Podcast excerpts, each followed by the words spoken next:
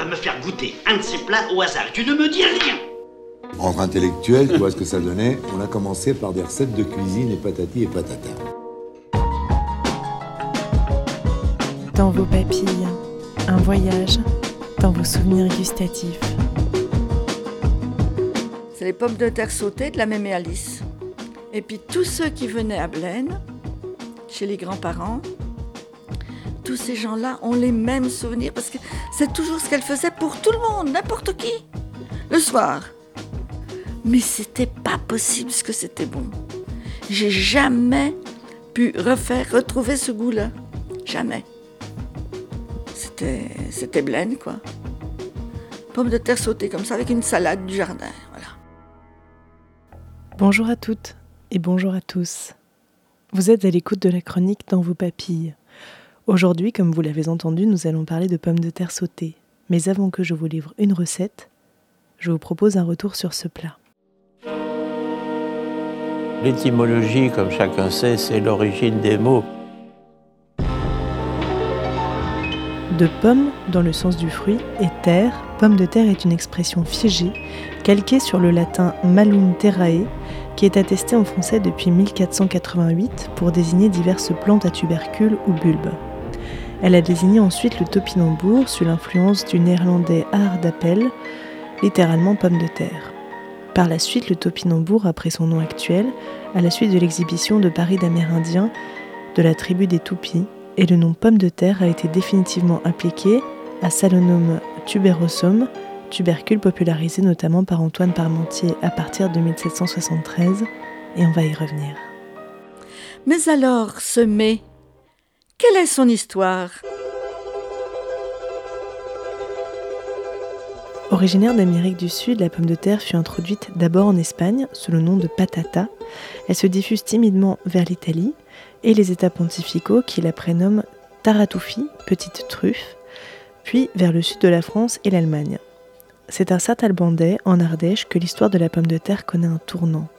La plante, produisant des tubercules de pommes de terre, aujourd'hui encore appelée truffole, du patois lastrifolas, aurait été cultivée pour la première fois en Europe vers 1540. L'histoire de la pomme de terre se poursuit en Europe au milieu du XVIe siècle. L'aventurier Raleigh l'a fait entrer en Angleterre. C'est d'ailleurs de ce pays qu'elle partira coloniser l'Amérique du Nord. Elle est ensuite introduite en France dès le début du XVIe siècle, au sud par Olivier de Serres sous le nom de Cartoufle, et à l'est par Charles de l'Escluse.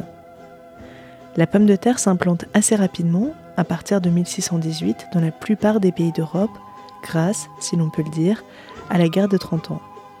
Mais elle est longtemps boudée en France. En effet, à l'origine, on la considérait comme toxique et c'est pour cela que la pomme de terre était réservée à l'alimentation des animaux. Ce n'est qu'au XVIIIe siècle, grâce à la ténacité et l'ingéniosité d'Antoine Augustin Parmentier, pharmacien aux armées, que ses qualités sont enfin reconnues. Lors de sa captivité en Prusse, Parmentier a pu apprécier les vertus nutritives de la pomme de terre. Il les recommande donc pour résoudre le problème des famines endémiques qui ravagent encore la France à cette époque. Il va plus loin encore en plantant des champs de pommes de terre aux alentours de Paris et en obtenant du roi qu'il soit gardé le jour seulement par les soldats. La nuit, convaincus de la valeur des précieux tubercules, les habitants les dérobent et en assurent ainsi la publicité. Le couronnement de l'action promotionnelle de Parmentier est le dîner qu'il offre au roi et à la reine en 1785 et au cours duquel ne sont servis que des plats comportant les pommes de terre. Son implantation ne cesse de progresser en France et en Europe, puis dans le monde entier. Son importance est devenue telle qu'en Irlande, vers 1850, une attaque de mildiou provoque la famine et la mort d'un million de personnes, puis l'émigration en Amérique d'un million d'autres. Dès son arrivée en Europe, la pomme de terre surprend par la diversité de ses formes et de ses couleurs.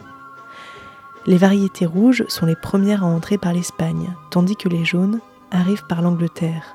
Les botanistes travaillent à l'amélioration et le nombre se multiplie rapidement. Parmentier en cite une quarantaine en 1777 et en 1846 le premier catalogue en recense 177. C'est Henri de Villemorin qui procède le premier à leur classification dans la seconde moitié du XIXe siècle. Et en 1881, son célèbre catalogue répertorie 630 variétés. Pendant longtemps, les pommes de terre sont consommées bouillies ou rôties. La première recette connue est allemande et date pourtant de 1581. C'est à peu près celle des rostis actuels et plusieurs modes de préparation plus savoureux sont cités à Liège au cours du XVIIe siècle. En 1865, le grand dictionnaire de cuisine d'Alexandre Dumas présente 15 recettes de pommes de terre. Dès le XIXe siècle, celle-ci a gagné. Elle est sur toutes les tables, des plus populaires aux plus bourgeoises, et dans les meilleurs restaurants. Elles ne les quitteront plus, renouvelant sans cesse leur présentation et leur préparation. Sa production passe de 1,5 million de tonnes en 1803 à 11,8 millions en 1865. Elle augmente progressivement jusqu'à atteindre plus de 16 millions de tonnes à la fin des années 30. Après la guerre, une production record est atteinte en 1960 avec environ 14 millions de tonnes récoltées sur 840 000 hectares avant de décliner régulièrement à 7 millions de tonnes pour 320 000 hectares en 1970 et 5,5 millions de tonnes et 190 hectares en 1980, malgré le développement des produits industriels. Les surfaces ont continué à diminuer fortement dans les années 2000, mais les rendements se sont améliorés en parallèle. La production est aujourd'hui de 5 à 6 millions de tonnes selon les années sur 145 hectares.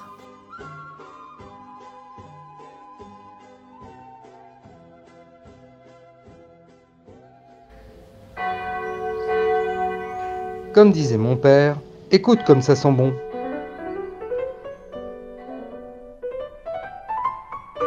Passons désormais à une recette des pommes de terre sautées.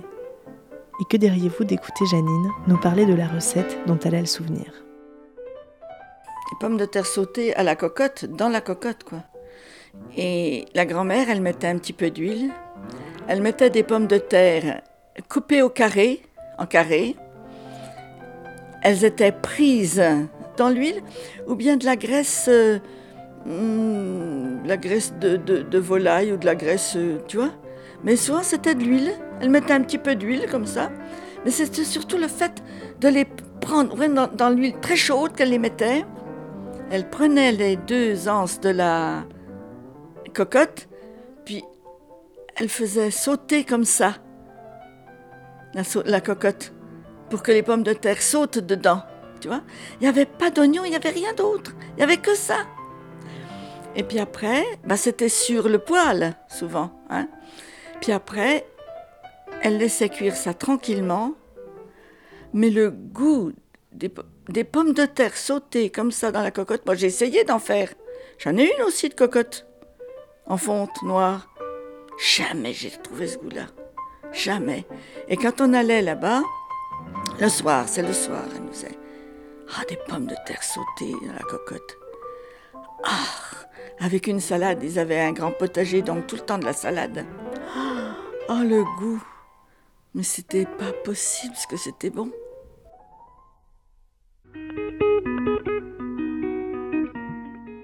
N'hésitez pas à vous approprier cette recette et à varier les plaisirs. Je vous retrouve prochainement pour une nouvelle découverte. Et si le cœur vous en dit, vous pouvez vous enregistrer ou bien m'écrire votre souvenir gustatif à l'adresse mail dans vos papilles, tout attaché, gmail.com.